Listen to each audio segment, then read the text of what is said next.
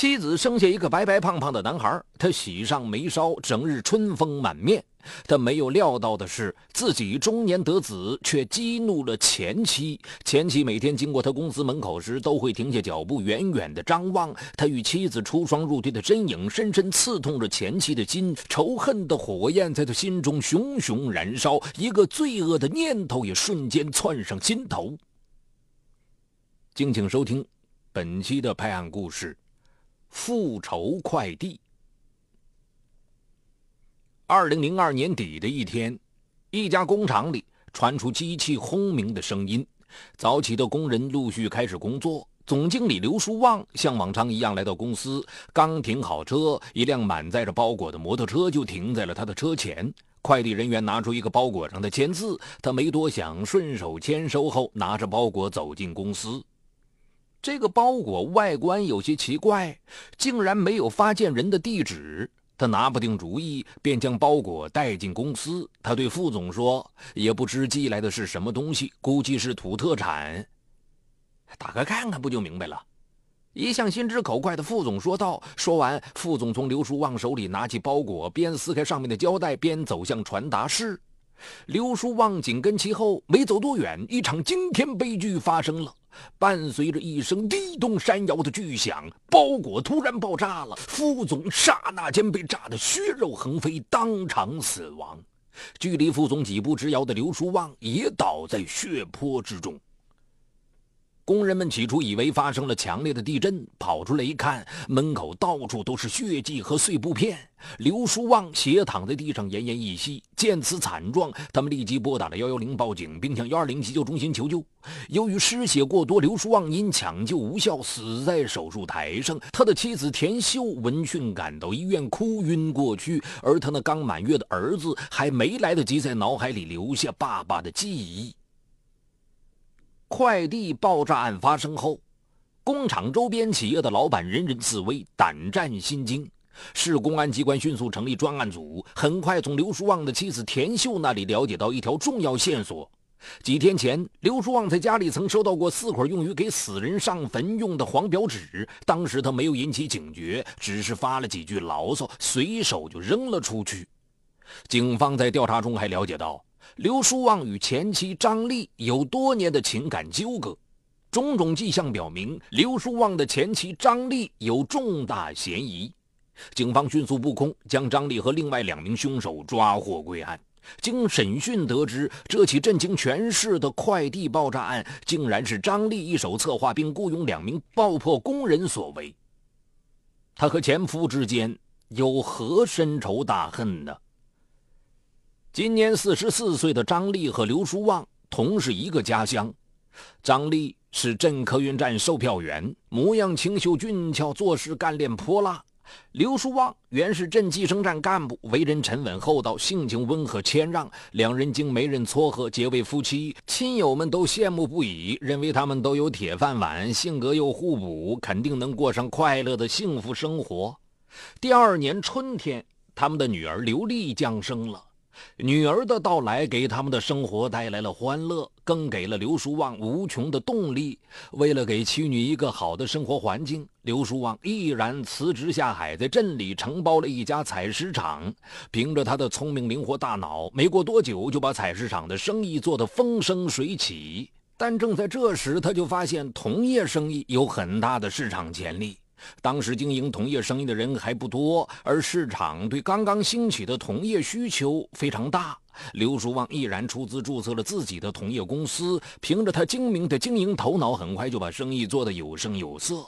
由于业务繁忙，无暇经营采石场，刘书旺便将采石场以极低的价格让给张丽的弟弟张强。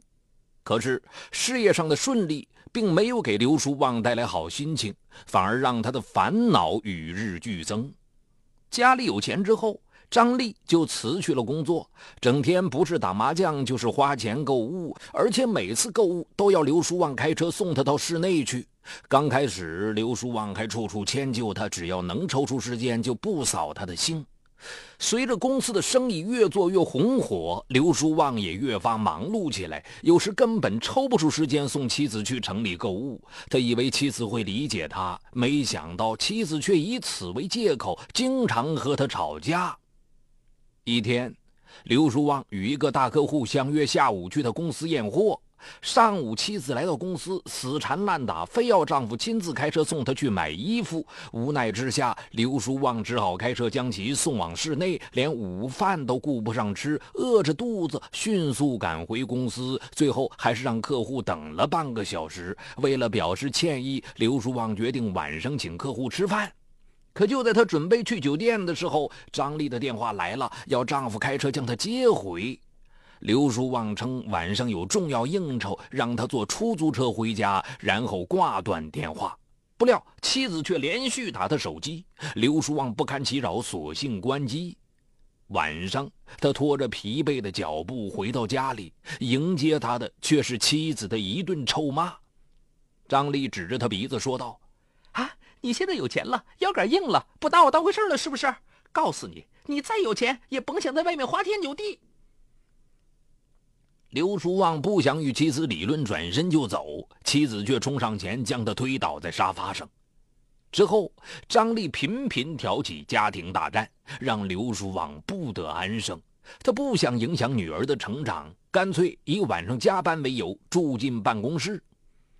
刘书旺原以为住进公司就会万事大吉，可没过几天，张丽就气冲冲地赶到公司，拽着他就骂：“你这个没良心的，把我们母女俩留在家里，自己跑到外面逍遥自在！”工人们上前劝阻，张丽竟然不分青红皂白，将工人们纷纷骂退。刘书旺不想再这样闹下去，跟着他回到家里，痛定思痛，他一咬牙提出离婚。张丽以为刘书旺说的是气话，脱口而出：“离就离，你以为我稀罕你啊？不过我要跟你讲清楚，离婚是你先提出来的，这家里的、公司里的东西，你一样也不能拿走。”他心里乐滋滋的，以为刘书旺就算舍得这个家，也不会舍得辛苦创办的公司。好，我什么都不要，这下你该满意了吧？刘书旺急于摆脱这个悍妻，斩钉截铁的说道。于是，张丽与刘书旺的婚姻终于画上了句号。好强的张丽，纵有一万个不愿意，也拉不下面子求刘书旺，最后不得不在离婚协议书上签字。刘书旺净身出户，把生意红火的同业公司和几乎所有的家产都留给了张丽，女儿跟着张丽。离婚后，刘书旺一身轻松，精神焕发。可是冷静下来一想，他又替前妻担心起来。张丽。不懂同业的生产和经营，会不会将生意做砸呀？从感情上说，同业公司是他辛辛苦苦做起来的，他不忍心眼睁睁看着他败落。于是，刘书旺主动找到张丽，表达了自己想帮他经营同业公司，不收取一分钱报酬的愿望。张丽却一口回绝了：“婚都离了，我不想与你再有任何瓜葛。”其实，他担心的是刘书旺另有企图。刘书旺连住的地方都没有了，只好回到父母身边，等待时机再次创业。他意识到，要想快速致富，最简便的路子还是开同业公司，这是他最熟悉的行业。亲戚朋友都知道刘书旺的人品和他在这方面的非凡才干，纷纷解囊相助。刘书旺很快筹集了五十万元启动资金，准备大干一场。在选厂址时，刘书旺颇费了一番脑筋，思来想去，最后决定把厂址选在前期那家同业公司的旁边。他对张丽的经营能力放心不下，两个厂子挨着，他可以随时了解那边的情况，也好有个照应。修盖厂房时，他的父亲来公司看过一次，不无担忧地说：“哎呀，张丽的脾气你知道的，你现在挨着他做生意。”他会以为你是有意抢的生意，以后要是有点摩擦，他肯定跟你闹得天翻地覆啊！你还是离他远一点，眼不见心不烦的。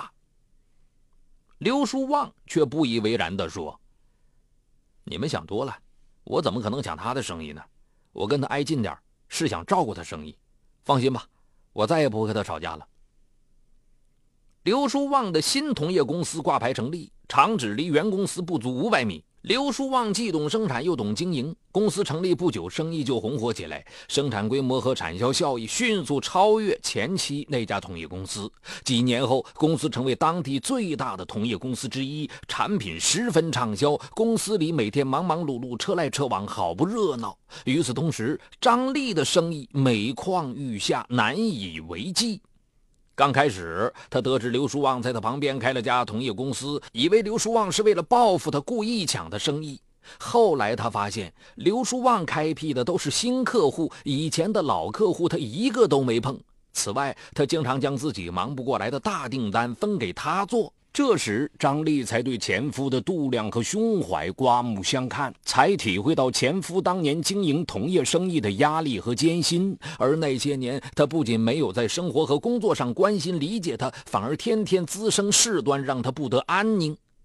他开始对自己过去的所作所为有了悔意。夫妻俩虽然离婚了，毕竟以前的情谊还在。刘书旺经常会给前妻打电话，指导他一些生产经营方面的事。这一来，张丽有点想入非非了。她觉得前夫一定是旧情难忘，否则不会如此挂念自己。前夫先前对自己的种种的好，都浮上心头，那都是十分温馨的回忆。渐渐的，张丽内心流露出复婚的念头。张丽找到刘书旺的表弟，表达了自己想复婚的意思，并请刘书旺的表弟做中间人，去探探前夫的口气。刘书旺得知后断然回绝，在他眼里，天底下没有什么比现在的自由和安宁更重要。他曾经为了离婚连家产都不要，现在怎么可能再回到过去呢？当然，刘书旺也不想让前妻难堪。托表弟带话给前妻，谢谢他的好意，希望他能找到幸福。遭到拒绝后，张丽很是生气，本想找到前夫狠狠地臭骂他一顿，可冷静下来一想，这样做不但起不到任何作用，反而会让对方更厌烦自己。于是，他强压心中的怨气，找到刘书旺的父母，恳求看在孙女的份上，劝说前夫复婚。刘书旺的父母早就领教过张丽的泼辣蛮汉，本不想去做儿子的思想工作，可一想到孙女，他们还是找到儿子，劝说他跟张丽复婚。这次，刘书旺仍然拒绝了。数次遭到拒绝后，张丽的本性流露了。再次耍起泼来，他三天两头带着女儿出入前夫父母家，有时甚至直接去前夫新买的房子外面等。刘书旺得知后，一连几天晚上不敢回家。两个老人找到儿子单位，苦口婆心地说：“儿啊，这样下去不是个事儿，你还是快点找个对象成家吧。”经人介绍，刘书旺认识了市内一家物流公司的会计田秀。两人一见之下情投意合，刘书旺很喜欢田秀的温柔贤淑，田秀也喜欢刘书旺的稳重体贴。两人交往半年后，到当地民政局领了结婚证。刘书旺担心前妻再次找上门来，不但没有举行结婚仪式，而且对外封锁了结婚的消息。这年秋天，田秀到医院检查，确认已怀有身孕。他欣喜不已，打车直奔刘书旺的公司，将这个好消息告诉了他。当时，刘书旺正在大门口与人聊天，得知妻子怀孕后，他不顾周围人的目光，高兴地抱起妻子，连转三圈，还不时地在他胖嘟嘟的脸蛋上亲几口。恰在这时，张丽收账回来，从刘书旺的公司门口经过，看到这一幕，他气得扭头就走。张丽失魂落魄地回到家里，立即给刘书旺的表弟打电话，问刘书旺是不是结婚了。刘书旺的表弟支吾了半天，最后才说出了实情。那一刻，张丽气得咬牙切齿，一股难以抑制的愤恨涌上心头。此后。张丽经常看到田秀出入刘书旺的公司，而且肚子一天天挺起来。刘书旺爱抚地挽着田秀的胳膊，经常俯身拍着田秀的肚皮，和即将降临的孩子说悄悄话。这一幕深深地印在张丽的脑海里，刺伤着她那颗挫败的心。夏天，田秀生下一个白白胖胖的男孩，中年得子，刘书旺喜上眉梢，整日春风满面。早晨来到公司上班时，老远就听到他跟门卫打招呼的谈笑声。从得知刘书旺结婚那天起，张丽就留意起他的行踪来。他每天经过刘书旺公司的门口时，都会停下脚步，远远地朝里面张望。刘书旺与田秀出双入对的身影，深深刺痛着他的心。张丽再也没有心思打理生意，仇恨的火焰在他心中熊熊燃烧。他满脑子琢磨着如何毁掉刘书旺的幸福。一天，他来到采石场找弟弟商量事情。听到一声响彻山谷的爆炸声时，一个罪恶的念头瞬间窜上心头，像炸山一样炸死刘书旺一家。张丽对于爆破并不陌生，他弟弟就是采石场的老板，他也时不时和采石场的工人打交道，略懂一些爆破技术，也能接触到爆破所用的炸药和雷管。之后，张丽每次来到弟弟的采石场，每每听到的震耳欲聋的爆破声，心里就会涌起无限快意。他决定给刘书旺最后一次机会，如果他不和自己复婚，那么他就找两个爆破工人炸死他一家三口。不久，刘书旺收到四捆用来给死人上坟用的黄表纸，很显然，这是有人向他发出了死亡威胁。他认为这是张丽所为。张丽对自己再婚一事心里极不舒服，想用这种手段发泄愤恨。于是他并没有把这件事放在心上，随手将黄表纸扔了出去。